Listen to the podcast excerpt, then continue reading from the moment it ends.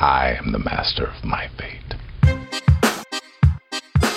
Les coachs, c'est comme les antibiotiques. C'est pas automatique et c'est mieux si on arrive à s'en passer. Mon invité du mois accompagne les individus et les collectifs dans leur transition depuis plus de 20 ans et pourtant, il n'est pas coach. C'est même une posture dont il se méfie tant il voit fleurir des coachs partout et pour tout. Moi, je suis passionné par, euh, par le changement collectif et, individuel, et je suis passionné par, euh, par le contenu. Je me présente pas en tant que coach, je me présente en général en tant que consultant. Euh, je suis très sensible aux abus de pouvoir, et notamment la notion de, de consultance, et je me mets un petit peu en retrait des organisations et des individus avec lesquels je, je travaille, en gardant toujours à l'esprit que les conseilleurs sont pas les payeurs.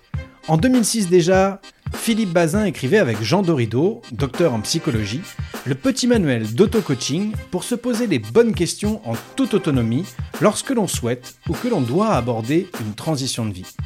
Alors j'ai demandé à Philippe comment pouvait-on se passer de coach? Quelles étaient les bonnes questions à se poser? Les bons repères pour une transition de vie sereine?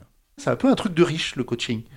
Euh, bon, on en vivait, mais en disant, ben voilà, ça serait sympa de donner un espace. Alors, bien entendu, le l'auto-coaching, ça remplace pas le coaching, mais ça permet de se poser des questions de coach auxquelles on n'a pas forcément accès. Euh, ça permet de défricher, en fait. Ces réponses ont été tranchantes et concrètes.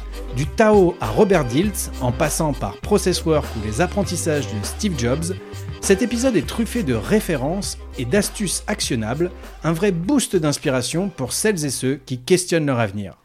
Être son propre coach avec Philippe Bazin, c'est l'épisode 10 de Capitaine au Capitaine.